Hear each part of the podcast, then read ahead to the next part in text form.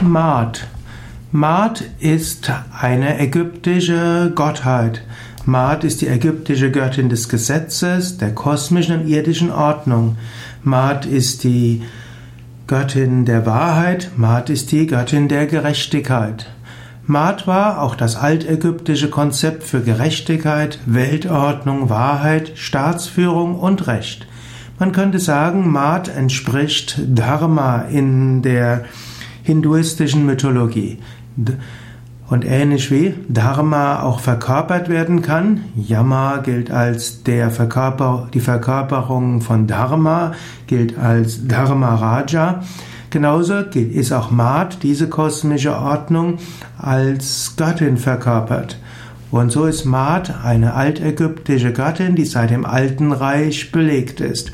Maat ist die Tochter des Re und sie wird insbesondere auch als Auge des Rehs bezeichnet. Maat ist also ursprünglich ein Prinzip. Maat könnte man sagen, es ist Gerechtigkeit, Wahrheit und Weltordnung. Ähnlich komplexer Begriff wie eben der indische, der Sanskrit-Begriff von Dharma. Maat war dann auch eine Göttin in der ägyptischen Mythologie. Sie hat eine Straußenfeder auf dem Kopf und Ankh, das Lebensprinzip, in der Hand.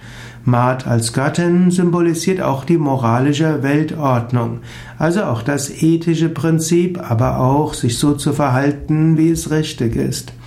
Maat ist Begleiter, Begleiterin des Reh. Auf der Sonnenbarke findet man sie als Begleiterin von Reh. Später wurde gesagt, dass Maat die Tochter von Reh ist. Sie wurde auch gleichgesetzt mit Uräus und dem Sonnenauge. Maat ist auch die Gemahlin des Tod und Tod wiederum wurde später mit Hermes zusammengeführt. Maat hatte verschiedene Bedeutungen. Maat war auch im Totengericht wichtig. Sie war im Toten, sie war wichtig als diejenige, die Menschen in die richtige Himmelsebene bringt.